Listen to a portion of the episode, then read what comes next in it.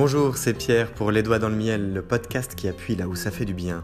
Bienvenue dans la saison 2 dédiée à la colère qui est d'utiliser ses échecs de vie pour avancer. Nous allons partir en une cinquantaine d'épisodes depuis le rejet pour éviter la réalité afin de faire comme si tout va bien pour arriver à devenir individualiste pour nous sentir supérieurs afin d'exister. Cela fait suite à la saison 1 qui était dédiée à la bestialité, où nous avons croisé les mondes pour faire face à nos contradictions, depuis la comparaison aux autres pour se positionner afin de s'intégrer, voire de gagner sa place de dominant, et d'arriver à une sortie de route par manque de reconnaissance. Ici, nous allons parler de murs, d'échecs, de violence, de destruction, de guerre psychologique, de lassitude, de solitude, de perte de repères et de choses avant tout extrêmement personnelles. Pour nous accompagner, nous aurons un générique qui nous rappelle que la vie à sa manière se consume et qu'elle se consume en fonction de ce qu'on y met et ce podcast est dédié à y mettre un peu de miel, un peu de bonheur, un peu de sucre, de choses qui sont plaisantes. Néanmoins, à vous de savoir l'apprécier. Et pour ce faire, nous aurons l'honneur d'avoir le rappeur Lotfi qui nous a dédié, eh bien, la musique qui nous servira de générique.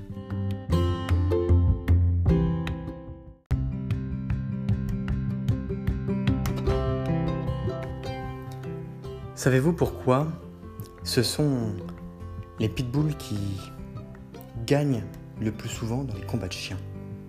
La question peut paraître très saugrenue, mais vous allez vite comprendre là où je veux en venir. Ce sont des chiens qui sont en réalité très trapus. Et si vous avez déjà lu le livre Cro-Blanc, alors peut-être que ça vous rappellera une scène. Les pitbulls, ils sont extrêmement trapus. Ils sont courts sur pattes, ils ont un centre de gravité qui est très bas. Et ils ont les épaules un peu ramassées, extrêmement musclées, le cou presque aussi gros que leur, euh, leur abdomen, et c'est leur thorax qui prend la majorité de leur volume. Ils ont des muscles extrêmement puissants, profonds, une gueule très carrée, et quand ils mordent leur adversaire, en réalité, ils ont une technique imparable. À partir du moment où ils le mordent, le fait qu'ils soient petits et trapus leur donne un avantage concurrentiel élevé. Avec leur grande mâchoire, à chaque fois qu'ils la desserrent, ils avancent un petit peu. Et ils se dirigent tout droit vers le cou de leur adversaire. Ils se dirigent vers le cou de l'animal contre lequel ils se battent, de manière à vaincre, de manière à tuer, de manière à étouffer, étrangler, ou encore faire que, eh bien, l'ennemi se vide de son sang. L'objectif n'est pas de faire une dissertation sur, eh bien, les combats de chiens. Je ne suis pas pour personnellement, ça n'engage que moi. La question n'est pas de savoir ce qui est cruel ou non, si c'est de la violence animale ou non. La question c'est de parler de la hargne. La hargne. Est-ce que vous êtes quelqu'un de hargneux? Est-ce que vous avez déjà expérimenté ce qu'est la hargne? Jamais lâcher. Vous connaissez peut-être quelqu'un, si ce n'est pas vous, vous connaissez quelqu'un. Quelqu'un de très hargneux. Quelqu'un qui ne lâche jamais l'affaire. Quelqu'un qui lâche pas son beefsteak. Quelqu'un, quand elle veut avoir raison, cette personne, c'est impossible de lui faire lâcher. Et d'ailleurs,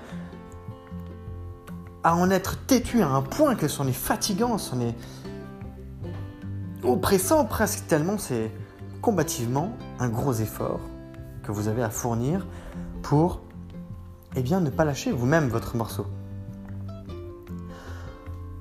Quand on est agressif, quand l'agressivité est un marqueur de défense, quand la défense est un marqueur d'agressivité, la hargne est un moyen de s'accrocher comme une sangsue à quelque chose ou quelqu'un. La hargne, c'est ce qui va nous maintenir debout. Et de la même manière que il y a deux épisodes, je parlais de la rage de vivre, de la rage au ventre, et eh bien là c'est la hargne de vivre, la hargne qui fait avancer. La hargne, c'est pas très subtil. Ça peut donner l'impression, mais ça ne l'est pas. C'est comme si vous fonciez tête baissée. Vous connaissez peut-être ce mutant dans les super-héros X-Men qui a un énorme casque et qui fonce dans tout ce qui bouge. Eh bien, c'est un petit peu ça. Ou alors comme ce pitbull en entrée d'histoire. Vous mordez, vous lâchez plus. On peut vous secouer dans tous les sens que vous ne lâcherez pas. Mais vous ne lâcherez pas, pas parce que vous êtes tenace. Vous ne lâchez pas parce que vous êtes hargneux. Parce que il y a un sentiment de revanche à prendre. Il y a une volonté combative d'utiliser un échec de vie pour avancer. La hargne, c'est ce qui vous empêche de reculer. Alors que quand vous êtes combatif, vous pouvez accepter de lâcher un peu de lest pour mieux gagner. D'ailleurs, il y a de la force à ne pas en mettre. Comme dirait euh, The Dynamics Factory, qui est une superbe société de conseil en management française, que je vous invite à lire sur Internet. Il y a de la force à ne pas en mettre. Ça, c'est un bel esprit de combativité. C'est également un esprit que l'on peut retrouver dans de nombreux sports de combat. C'est la même chose que j'expliquais dans le fait de nager à contre-courant dans une rivière et de passer eh bien, plutôt par les côtés pour se laisser porter par le contre-courant naturel plutôt que par le centre. Mais non, quand vous avez la hargne, vous passez par le centre. Et vous êtes têtu, têtu à en être à en être obstiné. Et vous ne lâcherez pas l'affaire. Et à ce moment-là, il n'est pas question d'avoir raison ou d'avoir tort. Vous, vous avancez, vous ne reculez pas. La hargne, c'est ce qui s'accroche. Si vous vous rappelez de l'histoire des 300 combattants de Sparte, eh bien c'est la même chose. Ils ont été hargneux dans leur combat. Des vraies petites teignes. C'est d'ailleurs ça qui faisait peur à l'ennemi en face. Voir des gens qui ne reculeront pas. Voir, observer, décrypter les mouvements de quelqu'un et on sait que cette personne ne reculera pas. Dans ces conditions, quand vous avez la hargne, quand vous allez avancer parce que rien ne, vous empêchera plus, prenez garde. Prenez garde à votre trajectoire. Ajustez le tir. Parce que si en face c'est un mur, ça va faire mal. Vous n'êtes pas la bête dans les X-Men, vous n'êtes pas non plus un bulldog. Et vous n'êtes pas vraiment un super-héros. Ça c'est dans les films ou dans les bandes dessinées. Non, vous êtes humain ou humaine. Vous avez des émotions, vous êtes fragile, vous êtes sensible. Vous êtes extrêmement puissant tout de même avec votre mental et tout ce que vous êtes capable d'absorber, mais vous êtes quand même humain. Et si vous n'êtes pas prêt à vous prendre un énorme mur à ce moment-là, vous allez le payer pendant des mois. Le conseil n'est pas d'éviter la hargne. Le conseil, c'est de s'en servir mieux. Le conseil, c'est de d'accepter toutes ces émotions. Toutes ces émotions avec un S autant qu'avec un C. Toutes ces émotions d'un point de vue personnel et toutes ces émotions, le panel des émotions qui font notre quotidien. Que ce soit pour avoir un job, que ce soit pour avoir un appart, que ce soit pour avoir un crédit, que ce soit pour avoir une voiture, une voiture, que ce soit pour avoir le numéro de quelqu'un, il faut un petit peu de, de hargne pour s'accrocher quand on vous dit non une première fois. Parce qu'il y a un nombre limité de fois où les gens sont prêts à vous dire non. Et puisque j'ai cité Les Brown, il me semble, il y a deux épisodes, en tout cas ces derniers épisodes, je vais vous partager une des anecdotes qu'il raconte auprès de milliers de personnes dans un stade aux US euh, il y a quelques dizaines d'années, même pas, où il, il avait clairement toute la bonne foi du monde pour eh bien, euh, chercher du travail, mais pas forcément de, de diplôme. Et il avait trouvé la personne auprès de qui il voulait travailler parce que c'était la société dans laquelle il voulait aller. Et il avait identifié la bonne personne pour euh, eh bien, s'insérer dans, la, dans l'entreprise. Alors il y est allé avec toute sa bonne volonté. Il a commencé à dire ah, Ok, je m'appelle Les Brown, euh, je sais faire ci, je sais faire ça, je suis plutôt doué en prise de parole, j'accepterai n'importe quoi, mais s'il vous plaît, je veux travailler pour nous, pour vous. Non. Bon. Et je rentre chez lui. Il a comme conseil celui-ci, le fait que il faut persévérer. Si c'est vraiment le job qu'il veut, eh bien, homme n'est capable de dire non qu'à un nombre limité de fois. Et tout simplement, il est retourné le lendemain. Et il recommence son speech. Bonjour, je sais bien parler, je sais faire ci, je sais faire ça. Est-ce que vous n'auriez pas un job pour moi? Non. Et ça s'est passé comme ça, trois jours, quatre jours, cinq jours, six jours. Et le septième jour, au moment où il arrive et qu'il pose la question de savoir s'il n'y a pas un job pour lui, alors la personne en face lui répond Oh, ça suffit, va me faire un café. Bien, monsieur. C'est de la persévérance, c'est de la ténacité, c'est de la résilience, c'est de la hargne positive. La hargne, c'est une capacité à aller tout le temps de l'avant, avec un esprit de combativité, mais disons que dans sa situation, c'était suffisamment positif pour qu'on n'appelle pas ça de la hargne.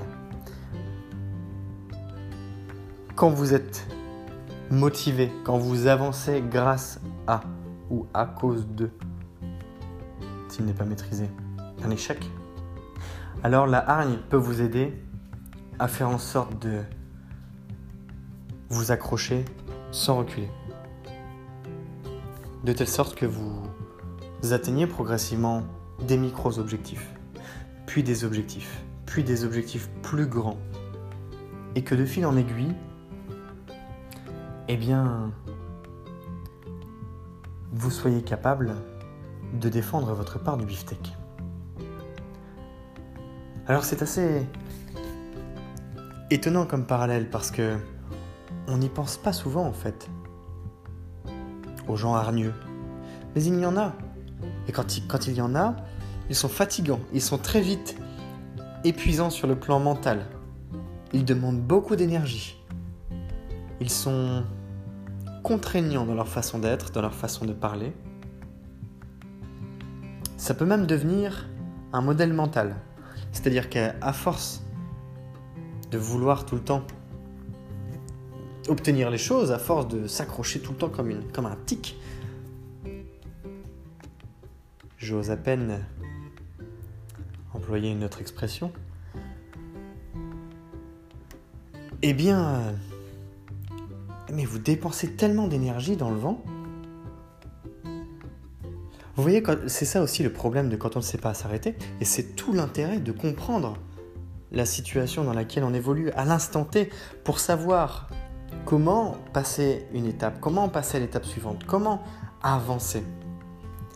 C'est tout simplement parce que à ce moment-là, c'est déployer tout ce qui est en sa possession sur le plan physique, mental, intellectuel, émotionnel, psychologique, pour atteindre un objectif. Alors que dans d'autres situations, il suffirait peut-être eh bien, de se mettre sur le côté, de faire le tour. C'est comme si on dépensait 50% de notre énergie dans le vent. C'est un peu chiant quand même, alors que on est programmé, nous, en tant qu'être humain, à s'économiser. Le corps ne, nous le fait payer souvent. Le corps n'aime pas qu'on abuse de lui dans des circonstances où il n'y a pas d'intérêt.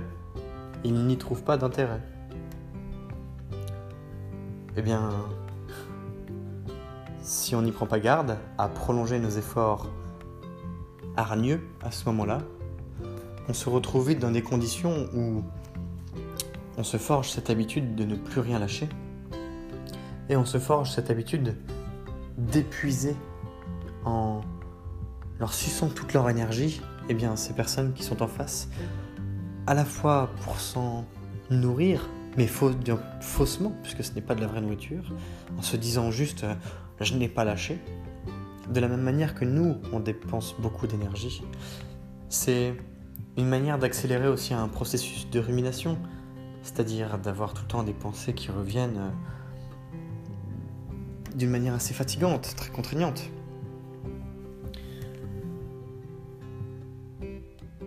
Connaissez-vous quelqu'un de hargneux? Qu'avez-vous fait dans ces conditions? Je vais biaiser probablement, peut-être, probablement, votre euh, jugement, mais pour en avoir connu quelques-uns, pour parfois adopter moi-même ce comportement en confondant obstination, bornement et hargne, eh bien, quand moi je les ai rencontrés, je les ai vite identifiés comme des personnes à éviter. Parce que c'est fatigant. Parce que c'est pas possible de faire avec tout le temps. En général, ce sont celles qui se plaignent aussi beaucoup. Elles sont un peu en retrait. Et quand elles ont besoin de quelque chose, elles vont le chercher. Ce n'est pas comme ça que on peut euh, guider un environnement, qu'on peut avancer d'une manière très positive, très constructive. Ça marche, mais ce n'est pas viable. Trop fatigant, trop contraignant. pour un comportement collectif, quand ce soit auprès de ses amis ou des collègues du travail, eh bien,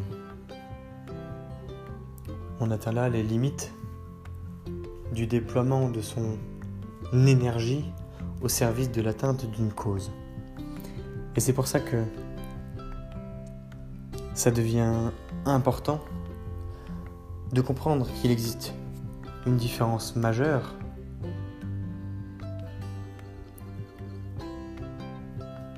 entre vengeance et revanche.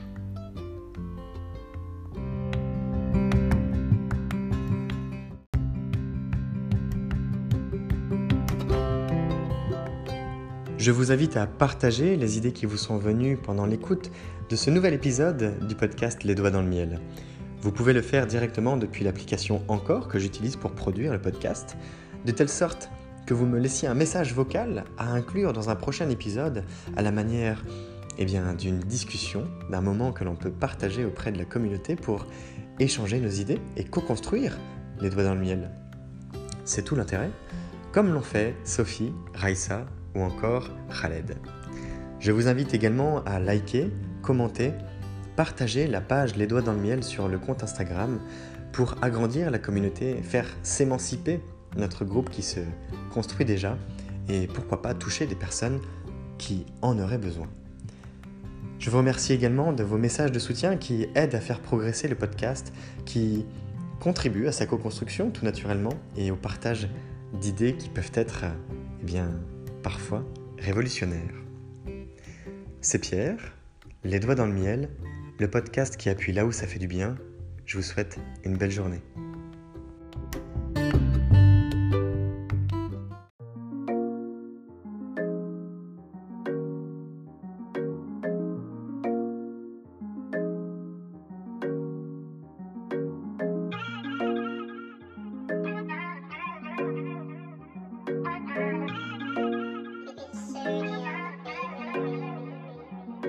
On te parle de valeur, non, n'aie pas peur, viens faire un tour sur le podcast, le podcast du bonheur, les doigts dans le miel, le miel dans le joint, je refais le monde avec mes mains, je fume et je m'en vais loin. Je rêve d'abondance, d'assurance, de bonheur et de bienveillance avec certitude. Je t'invite à prendre connaissance du podcast de changement, de se faire du bien-être. Non, pas de pression, va faire un tour, viens faire connaissance. Les doigts dans le miel, le miel dans le joint.